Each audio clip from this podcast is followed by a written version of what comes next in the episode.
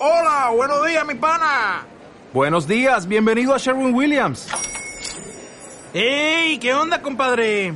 ¿Qué onda? Ya tengo lista la pintura que ordenaste en el ProPlus app. Con más de 6.000 representantes en nuestras tiendas listos para atenderte en tu idioma y beneficios para contratistas que encontrarás en aliadopro.com. En Sherwin Williams somos el aliado del PRO.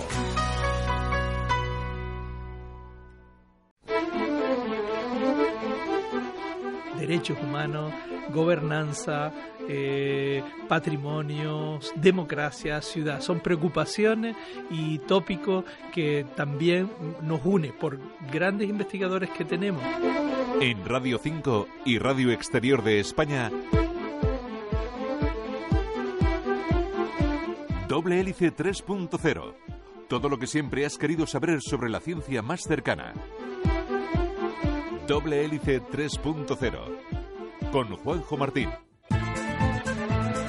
Es el segundo continente más grande de la Tierra y ocupa casi todo el hemisferio occidental.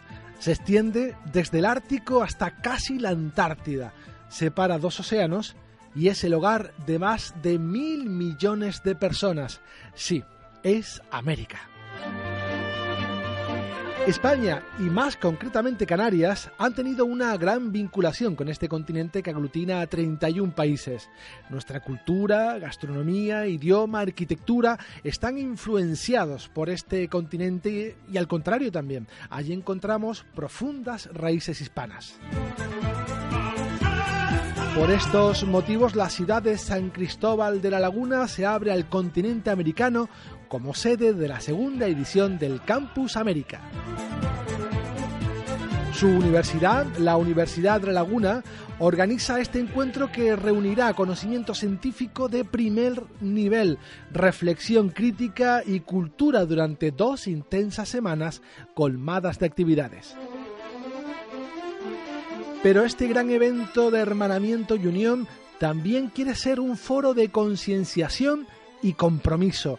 Con regreso al presente, se creará una red de jóvenes que se comprometerán y ayudarán a extender los objetivos de desarrollo sostenible. Hoy, en doble hélice, Campus América. Doble Hélice 3.0 continúa en Internet. Síguenos en facebook.com barra doble hélice. Y para hablarnos del Campus América tenemos con nosotros a uno de sus promotores, Julio Brito, que es gerente de la Fundación ULL. Hola Julio, buenas tardes. Muy buenas tardes. Gracias por estar con nosotros y enhorabuena por, por la organización y gestión de un evento tan, tan grande. Gracias a ustedes, por supuesto, por darnos esta oportunidad de estar aquí en este programa. Tenía que estar, evidentemente. ¿Qué motivó la celebración de este segundo campus? Fundamentalmente, eh, su génesis tiene que ver mucho con el campus África, porque era un primer ejemplo de puesta en marcha de actividades de internacionalización mirando al continente que tenemos más cercano desde el punto de vista geográfico. Y como bien has dicho, el Ayuntamiento de La Laguna con su ciudad patrimonio, ciudad universitaria y la universidad vieron una oportunidad o una necesidad de mirar al continente que también nos queda cercano, pero por otros motivos, no geográficos, sino motivos culturales, motivos afectivos, motivos de eh, cercanía eh, profunda eh, que tienen los canarios con, con Iberoamérica y con América en general. Y en este caso, la idea es política de internacionalización de la universidad, necesidad de internacionalización de las universidades, e ir buscando nuestro espacio en este Atlántico, reivindicar la atlanticidad de nuestra universidad, de nuestras islas, y ese triángulo, esa conexión, eh, ese lazo entre África y América, que somos las Islas Canarias. De hecho, no sé si todos los oyentes lo saben, uno mm, de los valores, estandartes que ayudó a alzar a la ciudad de San Cristóbal de la Laguna como ciudad patrimonio de la humanidad es que eh, esa ciudad fue escogida como ejemplo, su, arquitectura se puede encontrar exactamente igual desarrollada en varios países o varias ciudades de Latinoamérica, ¿no? Era como mm, la maqueta, digamos, la inspiradora de un montón de ciudades o el trazo de muchas ciudades. Después comentaré repasaremos la estructura de las actividades para intentar eh, sintetizar y explicar pues todo el programa amplio que tenemos. Y uno de los ejes es ese que has comentado. Nosotros hemos recogido y hemos definido uno de los ejes de las actividades del Campus América, todo lo que tiene que ver con el patrimonio y las ciudades, porque somos eso, representamos eso para Latinoamérica, parte de la historia de la construcción del patrimonio material, inmaterial, eh, arquitectónico, eh, de identidad y configuración, y el tema de la paz, porque también otro motivo de la ciudad de La Laguna es que fue la primera ciudad de paz, porque fue la primera ciudad de la, del siglo, eh, en este caso, XV, en que, que no estaba amurallada. Por tanto, la, toda la arquitectura tiene que ver mucho. Arquitectura que se lleva a Latinoamérica y por otra parte una arquitectura que además de estar muy bien planificada, las calles de la laguna están bien calculadas, rectilíneas y demás, eh, es una ciudad sin murallas. En aquella época no se hacían ciudades todavía amuralladas. Es la primera ciudad de paz y ese modelo se construye también en muchas ciudades de Latinoamérica. Qué interesante. Eh, ¿Cuándo fue el primer campus?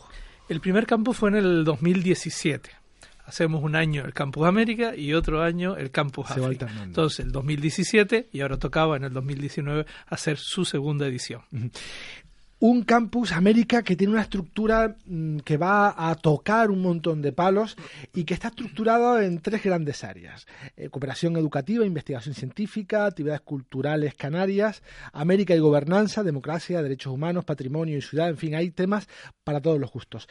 Eh, si te parece, vamos a comenzar por el primero, el más científico, también el programa más extenso, eh, bueno, ¿qué actividades se van a desarrollar en esta En este bloque de este actividades, lo que pretendemos es que nuestro grupo de investigación, nuestros científicos, que trabajan con otros grupos y con otros investigadores, potenciar su actividad, hacerla más visible.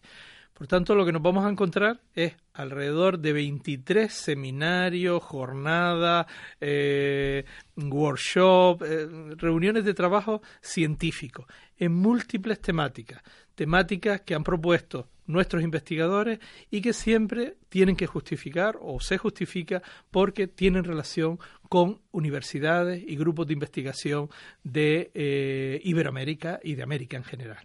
Por tanto, estamos hablando, por ejemplo, de seminarios que tienen que ver con, con humanidades, con psicología, seminarios sobre talento, motivación, creatividad, eh, alrededor de las nuevas tecnologías, alrededor de las matemáticas, alrededor de la ingeniería, de la informática, del medio ambiente, de las energías. Es toda esa actividad que científica que, que, llevan nuestros grupos y nuestros investigadores, algunos con más visibilidad, otros con menos, pero en este caso potenciando aquellos grupos que tienen relación con Iberoamérica. Lo que tratamos es de atraer a investigadores de América que, aunque ya estábamos conectados, los invitamos a venir aquí, los eh, organizamos un seminario y tratamos de desarrollar nuevos proyectos, nuevas iniciativas conjuntas a nosotros esta es fundamentalmente la principal actividad, podríamos decir, porque la universidad lo que más interesa es la relación, la creación de redes, la generación de nuevos proyectos con muchísimas universidades con las que ya tenemos contacto, pero lo potenciamos y animamos a nuestros investigadores a crecer. Unas raíces que tiene la Universidad de La Laguna mm, muy bien eh, eh, sujetas y enterradas en el continente americano desde épocas de Antonio González, que, hizo allí un trabajo de diseminación y de cooperación y situó en el mapa a, la Universidad de la Laguna, ¿no? Mucho. De hecho, uno de los grandes grupos o de los institutos y grupos de investigación giran todavía alrededor del Instituto de, de Bioorgánica, de, Productos Naturales. Eh, eh, nuestro yubo, ¿no? que lo conocemos. Entonces, de los investigadores, porque todavía decimos, vivimos un poco de las rentas de todo ese bagaje y esfuerzo que hizo uno de nuestros grandes investigadores y sobre todo grande, no solo eh, eh, investigador, sino promotor, divulgador de la ciencia y de internacionalización. De hecho, yo creo que es de, los, de los mayores investigadores con presencia en Iberoamérica. Eh, después tenemos otros grupos de investigación, el mundo de las enfermedades tropicales, que comentábamos antes, sigue siendo uno de los referentes para África, pero también en Sudamérica eh, en la astrofísica, por supuesto. Y también tenemos mucha tradición en el mundo de la matemática. Pero en todas las disciplinas vamos creciendo muchísimo porque el mundo se ha hecho pequeño, ¿no? El mundo se ha hecho pequeño y ahora eh, es multidisciplinar y, y muy colaborativo, ¿no? Nadie espera que ya la ciencia no se hace en garajes y de forma solitaria en sótanos oscuros. Ahora se tiene que hacer entre muchos grupos de investigación, afortunadamente, y en que donde los grupos de la Universidad de la Laguna participan activamente y con mucha producción, afortunadamente. Esa es la primera pata, la parte más dedicada a la ciencia, a la educación, a la cooperación, pero hay más, hay dos más. Cultura Canarias América. Bueno, en el ámbito cultural decíamos que eh, nos interesa mucho potenciar los aspectos relacionados con la identidad de la ciudad, con el tema del patrimonio, y ahí hemos contado con el CICOP y el Ayuntamiento de La Laguna con un seminario y publicaciones, libros que eh, conmemoran un tema importante para Canarias y para América. Se celebra este año el 500 aniversario de la Fundación de La Habana. Fíjense, 500, aniversarios. Y esa ciudad tiene mucho que ver con Canarias. Así lo viven ellos y así lo vivimos nosotros. Decías antes esa ida y vuelta de la cultura. Entonces nosotros hemos hecho un pequeño paquete de actividades que nos ayudan a conmemorar ese 500 aniversario. Empezamos por unos talleres de música coral, con una actuación el día 1 muy importante de muchos coros, no solo los coros universitarios, alrededor de una directora y compositora de música coral cubana que nos está ayudando esta semana porque ya está aquí en unos talleres formativos y celebramos un gran eh, evento musical de música coral ese día 1 en el Paranifo mismo tiempo en paralelo algunos seminarios alrededor del patrimonio, del patrimonio de la ciudad, de lo que nos une en la parte de arquitectura, patrimonio, material y material. Más el arquitectónico, más.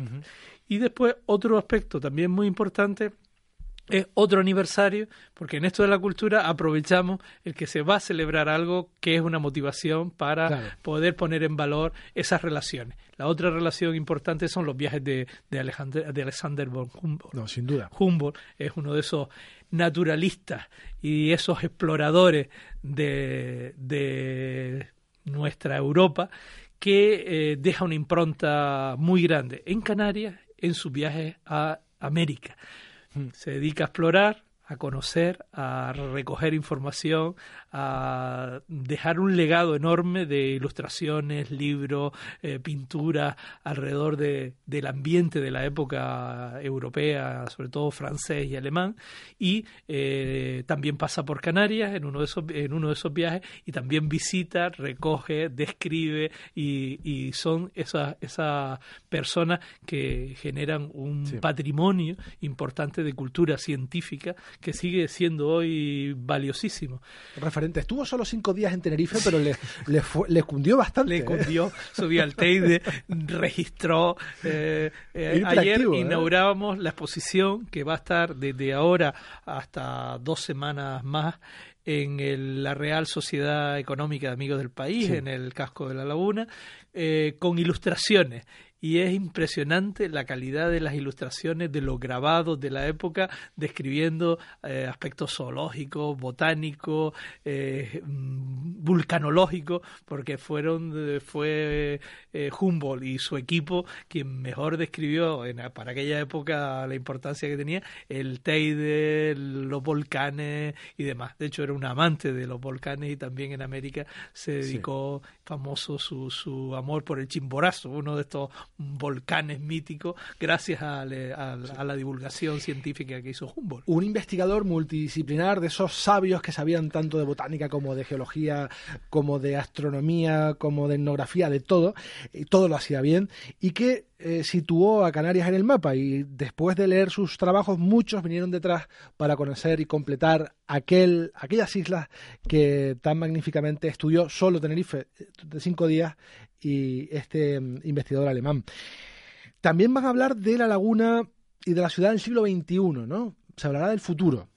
A ver, es la tercera eh, pata, derechos humanos y democracia. Sí, este era el, eje que comentaba que es, va a ser el eje siempre, si vamos a, tratar de defender, eh, porque no, es lo que nos une, como decíamos con Latinoamérica, y es que eh, el Iberoamérica y América se siente identificada con nosotros con esas etiquetas, derechos humanos, gobernanza, eh, patrimonios, democracia, ciudad. Son preocupaciones y tópicos que también nos une por grandes investigadores que tenemos que trabajan sobre esos aspectos, pero también preocupaciones e intereses comunes entre Canarias y Iberoamérica. En este año celebramos el 25 aniversario de, lo, de la Declaración de la Laguna, se llamó así. Mm. Esa Declaración de la Laguna es una declaración sobre los derechos de, la, eh, de las generaciones futuras, los derechos humanos de las generaciones futuras. Se redactó aquí hace 25 años. Participó gente tan importante como Jacques Cousteau, como el presidente en aquella época de Portugal, eh, Mario Suárez, participaron investigadores de aquí y sobre todo participó Federico Mayor Zaragoza. E, esa declaración, esa reunión se, auspició por el gobierno de Canarias, por Francisco Aznar y uno de nuestros investigadores del, patrimonio, de, nuestros catedráticos de, de esa área, y que en, en, aquel momento además tenía preocupación alrededor de un instituto que se, llamó el, eh, que se llamaba Instituto Tricontinental de la Democracia, la Paz y los Derechos Humanos, y alrededor de ese instituto que lideraba que lideró mm, también muchos años después, se gestó esa, ese documento. Ese documento, un año más tarde, se llevó a la UNESCO y se aprobó con pequeñas modificaciones o con modificaciones, porque hubo bastante discusión en, con distintos países con la percepción de lo que eran los derechos humanos hace 25 años y posteriormente se llevó a la ONU y es conocida en todas sus actas y, posiblemente los canarios, como a veces nos puede pasar, somos los que eh, menos eh, o, posiblemente los menos que, sabemos o reconocemos el valor que tuvo ese tema. Esa declaración es un antecedente importantísimo porque fue una perspectiva diferente de los derechos humanos pensando en el medio ambiente, en la identidad, en aspectos eh, mm, patrimoniales, en aspectos que vinculaban la educación y el conocimiento y eh, aspectos novedosos relacionados con la salud, la genética, y se empezaban a vislumbrar derechos nuevos que no se llegaron a incorporar y no se han incorporado, evidentemente, pero hay una amplia literatura acerca de lo que fue y significó eso. Es el antecedente más uno de los antecedentes más importantes de los objetivos del milenio y de los conocidos ODS, Objetivos del Desarrollo Sostenible. Han rescatado esta declaración de la laguna 25 años después. hemos rescatado. Y quieren exponerla al público, sobre todo a los jóvenes. Luego hablaremos de esto de una iniciativa que tiene un nombre maravilloso, Regreso al presente. Pero ahora vamos a dar paso a nuestro habitual reportaje que marca un poco el ecuador de doble hélice. Hoy les queremos hablar de un estudio muy curioso que quiso saber si somos honrados o no. La conclusión es muy curiosa, ya verán.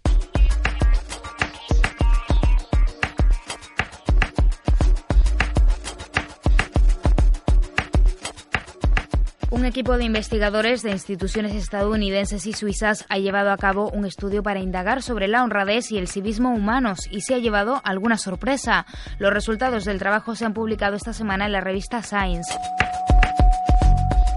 Los científicos pusieron en marcha un experimento en 355 ciudades de 40 países en el que fueron dejando hasta un total de 17.303 carteras perdidas con diferentes cantidades de dinero en lugares privados y públicos.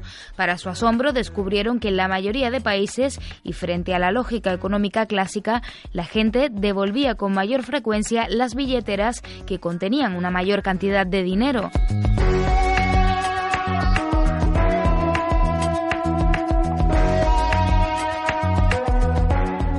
En algunas de las carteras del experimento no había dinero y en otras las cantidades variaban entre el equivalente a 13,45 dólares y 94,15 dólares. Los investigadores esperaban que las billeteras no devueltas fuesen las más sustanciosas, pero no sucedió así. En general, en todo el mundo, el 51% de los que encontraron una billetera con menor cantidad de dinero la devolvió y cuando contenía una gran suma, la tasa de retorno aumentaba al 72%.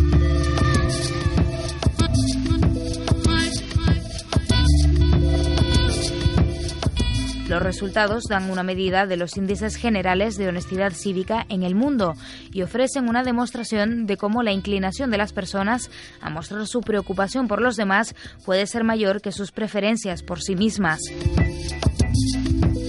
Según comentan los investigadores del Departamento de Economía de la Universidad de Zurich, la gente también devolvió las billeteras con mayor valor debido a la preocupación por la autoimagen. El rechazo a verse a sí mismos como un ladrón puede ser más fuerte que las ganas de quedarse con el dinero. Este aspecto fue explorado en encuestas de seguimiento diseñadas para entender mejor por qué la honestidad es más importante para la gente que el dinero. Además, varios experimentos adicionales que incluían, por ejemplo, dejar una llave dentro de la billetera, incrementaron las devoluciones de dichas carteras. Todo ello confirmó que aquellos que devolvieron la cartera lo hicieron tanto por una preocupación por la persona que la perdió como por su propia imagen. En Radio 5 y Radio Exterior de España, Doble Hélice 3.0.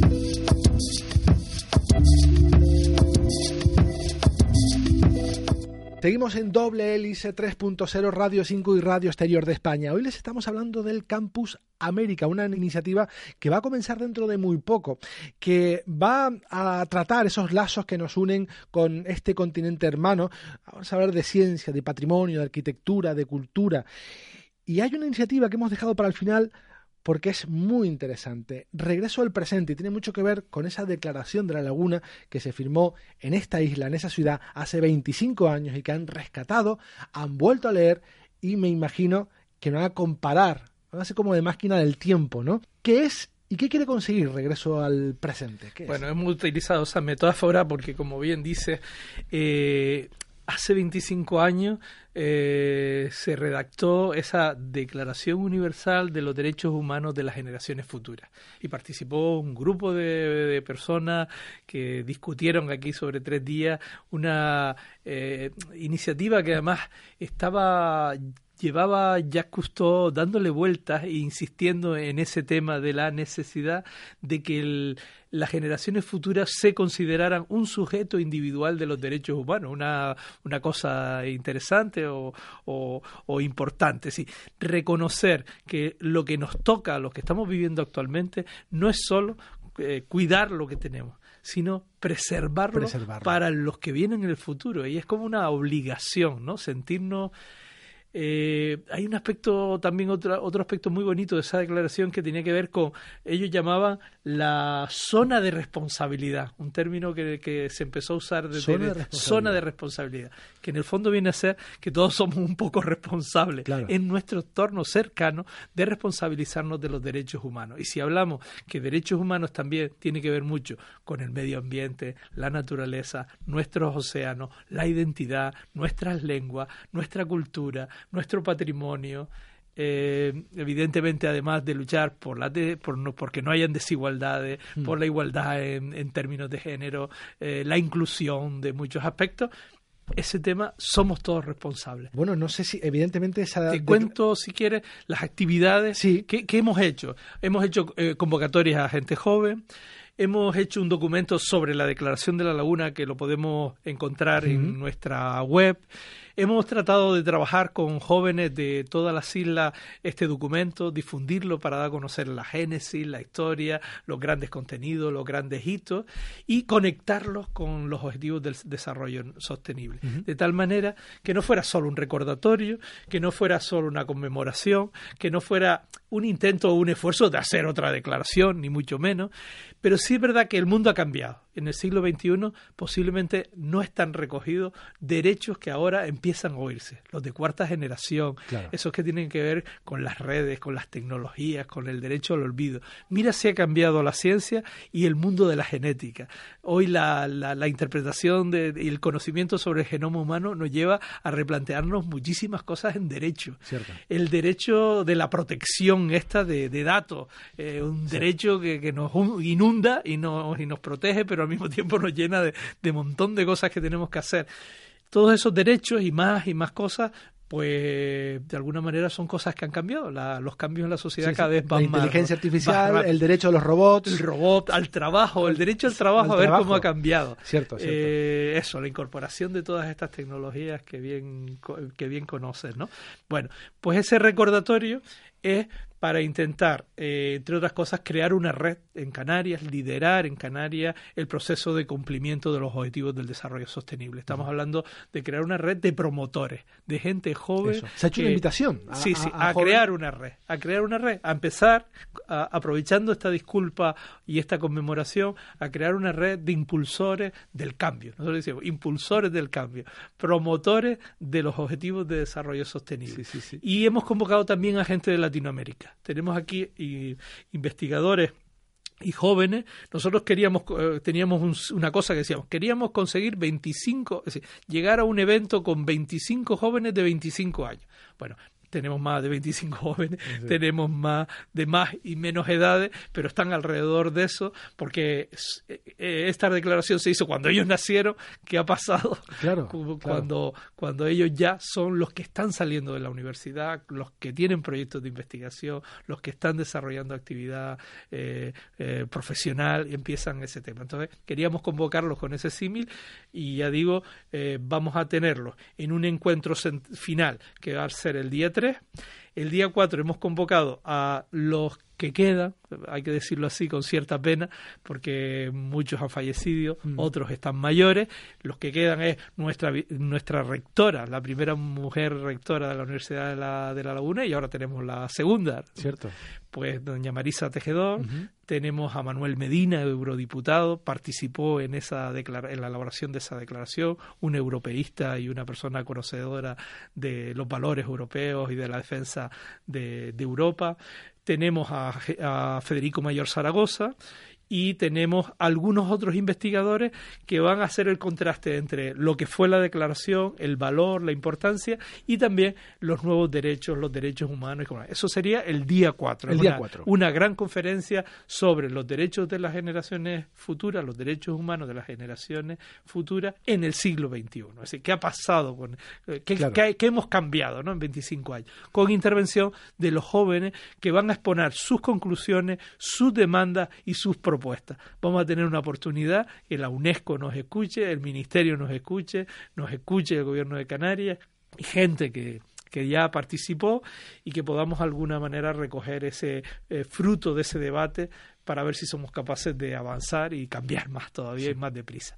Y el día 5 vamos a tener un foro más dinámico, más en un formato tipo TED, tipo charlas cortas, más dinámica, más juvenil, que va a terminar con dos, con un pequeño concierto, uno de Marwan, eh, que es uno de estos nuestros poetas reivindicadores de la paz, con un padre refugiado palestino que viene a España, y poeta cantautor que comprometido y uno de estos grupos nuestros de, Tenerife, eh, Ni un pelo de tonto, que va a ser un pequeño concierto en el cual vamos a, felicitarnos, a alegrarlo, a celebrar en, la facultad de, en la escuela, en, la, en, el edificio de física y matemática, eh, vamos a celebrar un poco pues la gente joven que ha trabajado, los que estamos implicados y invitamos a la gente joven. El fin de fiesta fin de fiesta, pero con una serie de charlitas e intervenciones muy buenas de eh, gente joven comprometida. Hemos hablado de un montón de temas de cooperación, educación, de actividades culturales, de democracia, de derechos humanos, ciencia, por supuesto, y hay un montón de actividades a las que me gustaría invitar a, toda la gente que pudiera pasar por ahí, ¿no? Porque son eventos abiertos al público, entiendo, excepto algunos seminarios muy científicos, pero lo normal es que sí se pueda acceder y además nos gustaría que participaran. ¿Cuáles serán las coordenadas electrónicas para encontrar todos esos programas, toda esa información y poder participar? A ver, está en la página web de ull.es, www ull.e barra Campus América. Campus América. Campus América. Pero, Campus América 2019 en Google, que es maravilloso. Posiblemente saldrá porque ya lo estamos usando bastante. Como primer resultado, ¿eh? doy fe de ello, Campus América, Universidad de La Laguna, y ahí está, el número uno, esa página web con un montón de, de actividades que espero que no se pierdan. Julio Brito, eh, gerente de la Fundación ULL, muchísimas gracias por haber estado con nosotros y de nuevo enhorabuena por esta ingente eh, labor que estás haciendo, ese trabajo tan maravilloso que va a dar como resultado un campus maravilloso también. Bueno, pues muchas gracias a ustedes, gracias a la audiencia. Anímense a participar en alguna de estas actividades, a visitar alguna de estas exposiciones que tenemos de Humboldt o de eh, toda la, la, celebración esta que estamos haciendo del 500 aniversario de La Habana y eh, por supuesto a la que estamos súper orgullosos de recuperar esta este compromiso por el cambio, este compromiso por por el por los objetivos del desarrollo sostenible. Pues nos vemos en el campus. Muy bien. Gracias. Gracias. Esperamos. Adiós.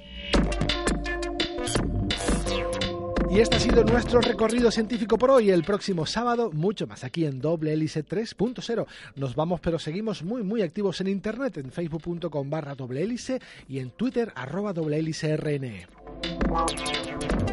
En la recesión tuvimos a Carmen López, en la dirección a quien les habla Juanjo Martín. Hasta la próxima semana.